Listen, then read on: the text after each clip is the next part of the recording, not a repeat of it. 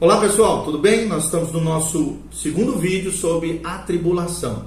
E dentro da tribulação nós já vimos a singularidade da tribulação, é uma série de vídeos sobre profecias, sobre escatologia, já falamos sobre o início da tribulação, o que ocorrerá nela, e agora nós estamos falando sobre os juízos de Deus nesse período tribulacional. Lembrando sempre que a perspectiva, a nossa perspectiva é pré-milenista e pré-tribulacionista, ou seja, nós estamos abordando esses sete anos proféticos contidos de três anos e meio de princípio de dores, os primeiros três anos e meio, em que o anticristo lá, é, afirmará uma aliança com o povo de Israel, como, é, iniciando então esse período profético chamado tribulação.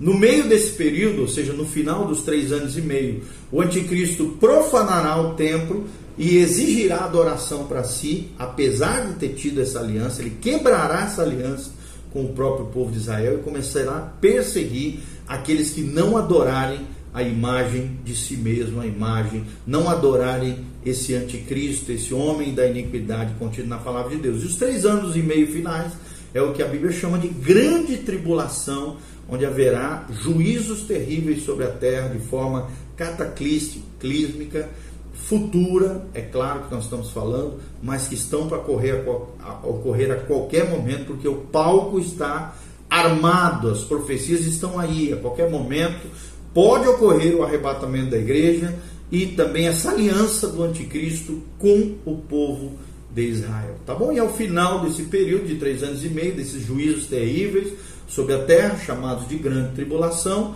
o período todo de princípio de dores e grande tribulação, conhecido como tribulação, que é o que nós estamos abordando aqui, ao final virá a segunda vinda de Cristo, a vinda visível, onde a igreja que já foi arrebatada, junto com os anjos e com o próprio Cristo, voltará em grande glória e vencerá os seus inimigos na batalha conhecida como Batalha de Armagedão, estabelecendo o milênio literal, as promessas de Deus a Israel e ao seu povo sobre a terra durante mil anos. Então nós estamos falando sobre o primeiro juízo, né? o primeiro juízo que é o juízo dos selos, que é o primeiro juízo dos dias da tribulação e provavelmente ocorrerá durante o primeiro ano desse período. O que, que a Bíblia fala sobre esses selos? Primeiro, primeiro selo, o juízo do primeiro selo, que está lá em Apocalipse 6, de 1 a 2. Com a abertura do primeiro selo, revelado por João, mostra então um cavalo branco montado por um cavaleiro que saiu para conquistar. Ao interpretarmos o Apocalipse, sempre comece com aquilo que é mais claro que é mais fácil de compreender e de se interpretar. Aqui parece bastante óbvio que nos primeiros meses da tribulação as nações serão conquistadas por esse cavaleiro. Alguns pensam que se trata do homem da iniquidade, ou seja, o líder dessa coalizão de nações europeias, do antigo Império Romano ressurgido. Seus métodos de conquista, né, contudo, são o que chamaríamos de guerra fria nos dias atuais entre aspas, é claro. Essa descrição coincide exatamente com o retrato do início da tribulação em 1 Tessalonicenses, capítulo 5, versículo 3. Será um dia em que as pessoas estarão falando sobre paz e sobre segurança. Isso pode indicar que estamos vivendo nos dias imediatamente anteriores à tribulação. Está aí a ONU, né, as Nações Unidas, os pactos de paz entre as nações, toda essa essa parafernália de organizações humanitárias e mundiais que buscam viver esses dias de paz, que são os dias atuais, imediatamente anteriores a esse período conhecido como tribulação. Por outro lado, não há nada na palavra de Deus que indique que não poderá ocorrer outra guerra na era presente, seguida também de outro período de paz antes da vinda do Senhor, como foi a Primeira Guerra Mundial e a Segunda Guerra Mundial. Alguns eruditos evangélicos concordam que o primeiro cavaleiro representa apenas o espírito da conquista, uma atitude que tem caracterizado a humanidade ao longo da sua história. E não há dúvida de que esse espírito será intensificado à medida que o final dos tempos se aproxima. Segundo selo, o juízo do segundo selo, que se encontra lá em Apocalipse 6, de 3 a 4. No juízo do segundo selo, a paz será removida da terra e os seres humanos vão guerrear uns contra os outros. briga, confusão, guerra, nações contra nações, como diz lá em Mateus 24. A frase na Bíblia é: também lhe foi dada uma grande espada. Confirma essa interpretação de, de guerrear uns contra os outros. A cor vermelha, também do segundo cavalo, sugere muito e muito derramamento de sangue.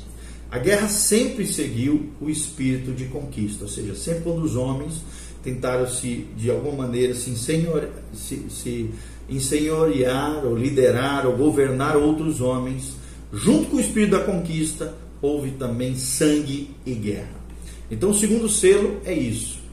Após o espírito da conquista, desse líder, né, desse cavaleiro branco, vem o, o cavaleiro vermelho, da cor vermelha, que sugere derramamento de sangue e muita guerra entre as nações. Terceiro selo, juízo do terceiro selo, nós encontramos esse terceiro selo em Apocalipse 6, de 5 a 6. O terceiro juízo, provavelmente, ainda no primeiro ano da tribulação, traz o que? A fome ao mundo. Claro que sempre houve fome dentro da história humana, mas não, é, não vai ser uma fome como já houve na história.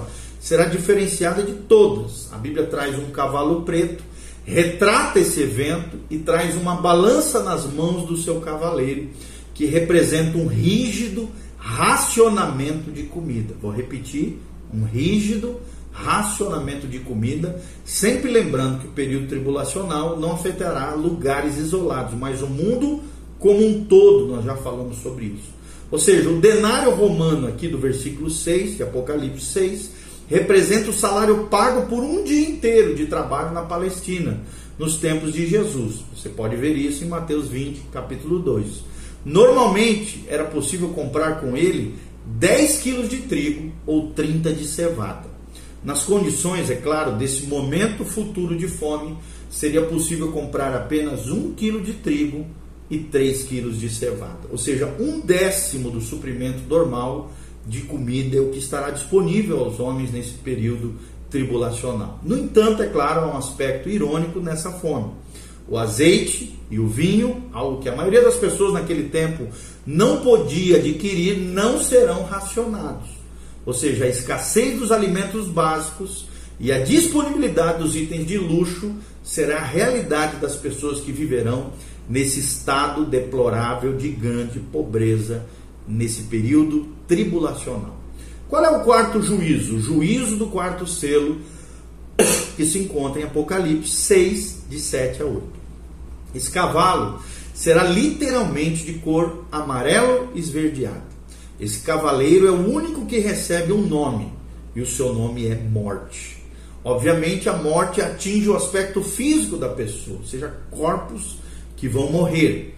Ela é acompanhada também pelo Hades, o lugar dos mortos, que nós vemos aqui bem claro no versículo 8 de Apocalipse 6, que atinge a parte imaterial, ou seja, espiritual, alma e espírito do homem.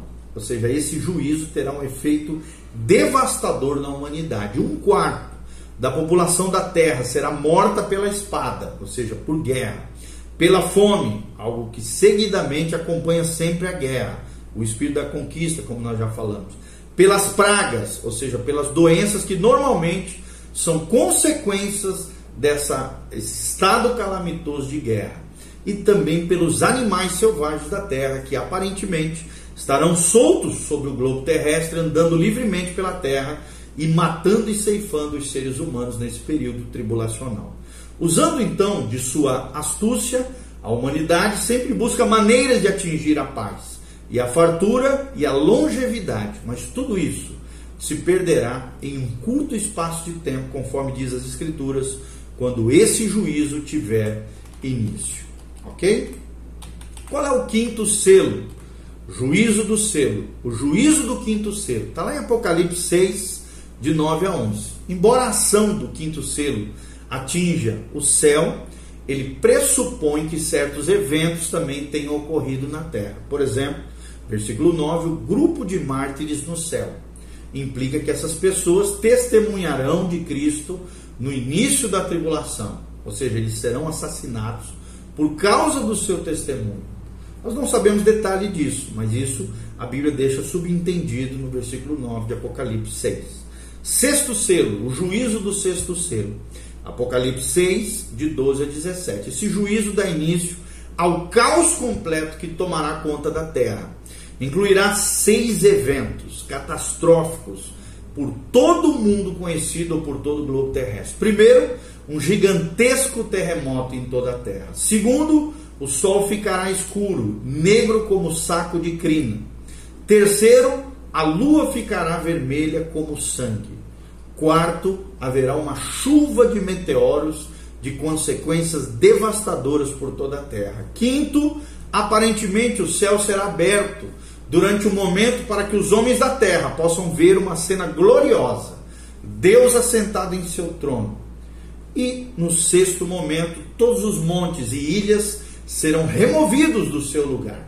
E esses juízos, é claro, gerarão terror no coração de todos os que estiverem vivos naquele momento. Seu coração será tomado por um medo, né, por uma ansiedade crônica, um medo apavorante, não só por causa dos distúrbios físicos ou das terríveis guerras e pestes relatadas nas Escrituras, mas principalmente para se esconderem da face daquele que se assenta no trono e da ira do cordeiro, conforme descreve Apocalipse 6, 16. Então farão tudo o que for possível para não confrontar o seu Criador, o seu juiz moral, buscando até mesmo a morte sob as rochas e sob as montanhas, onde tentarão esconder-se e não conseguirão se matar. Todos os tipos de pessoas serão afetadas no mundo. É o que fica claro no versículo 15 de Apocalipse 6. Como já vem ocorrendo no decorrer da história, não haverá arrependimento ou conversão em massa nesse período. As pessoas não desejarão ver a face de Deus, mas buscarão fugir da face do Altíssimo. Esses serão os primeiros juízos da tribulação, porém será apenas o início, o pior ainda está por vir. Como é que serão os remidos nesse período da tribulação? O que, que a Bíblia fala sobre os remidos da tribulação? No momento em que o quinto selo for aberto, muitos dos verdadeiros cristãos já terão morrido. Em outras palavras, durante os primeiros anos da tribulação, haverá um testemunho verdadeiro do Evangelho, e isso receberá a oposição, obviamente, da Igreja Ecumênica Mundial, que estará embriagada, como diz Apocalipse 17, 6, embriagada com o sangue dos santos e com o sangue das testemunhas de Jesus. Em nome da religião, essa igreja organizada, física, visível, da primeira metade da tribulação, matará os verdadeiros cristãos por causa de sua fé. Mas como é que eles se converterão? É a pergunta que nós fazemos e vamos trazer a resposta. Com o arrebatamento da igreja, todos os verdadeiros cristãos serão removidos da terra. Portanto, nenhum deles estará vivo no planeta logo após esse evento, que foram levados para o céu. Para que existam muitos mártires, conforme descreve a Bíblia em Apocalipse, primeiro é necessário que existam cristãos. Como é que as pessoas poderão converter-se então na tribulação? Em Apocalipse 7, de 1 a 8, vemos que existe uma espécie de intervalo entre os juízos de Deus, entre esses selos. Até mesmo o vento para de soprar. Você consegue imaginar o efeito sobre o clima com a ausência de vento ou com a falta de vento Falta, o que, que o, a falta de vento pode causar? Acrescente a isso o distúrbio né, na topografia da Terra, com a remoção das ilhas, dos montes, e você poderá ter uma breve noção do caos crescente que cobrirá o planeta durante os primeiros anos da tribulação. O propósito né, dessa suspensão, desse período de intervalo nos juízos, é para que certo grupo de pessoas possa receber o que a Bíblia chama de selo, no versículo 3 do, de Apocalipse 7. Essas pessoas são chamadas de servo do nosso Deus. Servos do nosso Deus, é o que diz a Bíblia. E a descrição detalhada de quem são está nos versículos 4 a 8. Trata-se de judeus de todas as doze tribos que farão uma obra especial para Deus, pregando o evangelho do reino. O texto, claro, não declara nem sugere se o selo, o selo colocado sobre eles é uma marca visível ou algum tipo de características. Para ser real, um selo não precisa ser visível, conforme afirma Efésios 4:30. Em primeiro lugar, é uma garantia do que? De segurança e de propriedade, ou seja, de que eles são propriedade de Deus. Essas duas ideias também estão envolvidas na selagem na separação, na consagração desse grupo especial. Essas pessoas são propriedades divinas. Isso implica que são redimidas, serão mantidas a salvo por Deus, o que pode significar que o Senhor, o Senhor, só um pouquinho.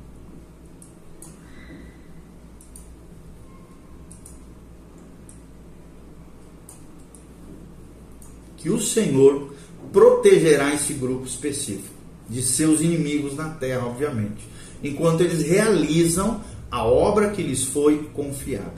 Mas como essas pessoas serão salvas? É o que nós tentamos responder aqui juntamente com vocês. Como é que eles serão salvos? Como é que será a salvação nesse período?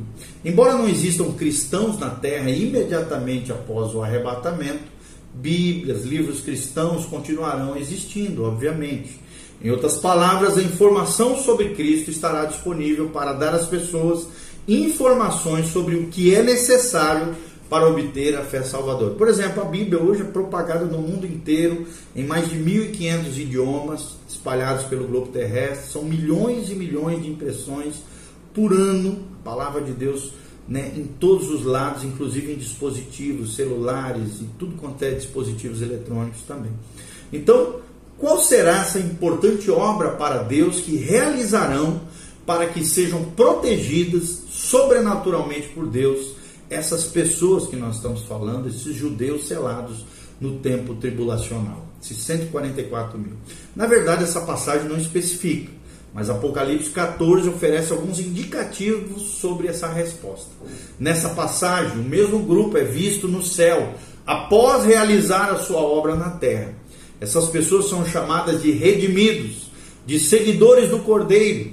E isso pode significar que se trata de um grupo especial de testemunhas do Evangelho durante o período tribulacional. Não serão, claro, os únicos a dar esse testemunho, mas serão o único grupo a receber uma espécie de proteção especial dos ataques dos inimigos de Deus. Os primeiros juízos da tribulação e a situação religiosa da primeira metade desse período são repetidos de maneira resumida. Na mensagem pregada por Jesus, por exemplo, no Monte das Oliveiras, nós podemos ver isso. Essa mensagem passou a ser conhecida como sermão profético ou um sermão escatológico de Mateus 24. Os versículos 4 a 14 tratam dos eventos transcorridos na primeira metade da tribulação pois é claro, o versículo 15 trata de algo que acontecerá exatamente no meio desse período de sete anos. Você pode observar como o juízo dos selos é resumido, quando a Bíblia diz no versículo 6 a 7: E certamente ouvireis falar de guerras, rumores de guerras. Portanto, se levantará nação contra nação, reino contra reino, haverá fomes e terremotos em vários lugares. E isso, é claro, é compatível com os selos descritos lá em Apocalipse 6, a partir do capítulo 6 de Apocalipse. Note também a referência aos mártires do quinto selo, como diz a palavra, a palavra de Deus no versículo 9: Então sereis atribulados, vos matarão, sereis odiados de todas as nações por causa do meu nome, ou seja, por causa do nome do Cordeiro. A falsa religião também é mencionada em Apocalipse 24. Levantar-se-ão muitos falsos profetas e enganarão a muitos. É o que diz o verso 11 de Mateus 24. O ministério dos 144 mil selados, lá de Apocalipse, e de outras testemunhas contribuirá para que seja pregado esse evangelho do reino por todo o mundo, para testemunho a todas as nações, conforme diz Mateus 24, no versículo 14. Aqui estão, é claro, de maneira resumida, nós estamos trazendo para vocês os principais eventos da primeira metade da tribulação descritos por Cristo antes da crucificação, ok? No vídeo próximo nós vamos falar no segundo, terceiro vídeo sobre a tribulação, tratando sobre o programa do, o programa do anticristo, a morte das duas testemunhas e a questão do Egito e da Rússia na tribulação. Continue conosco, que Deus derrame a, tua, a graça dele, a unção e a bênção do Senhor sobre você. Maranata vem, Senhor Jesus. Prepara-te para encontrares com Deus. Jesus está voltando. Faça seus comentários, compartilhe com outras pessoas, dê um joinha e também faça isso, assine o nosso canal e compartilhe com outras pessoas. Amém? Um abraço.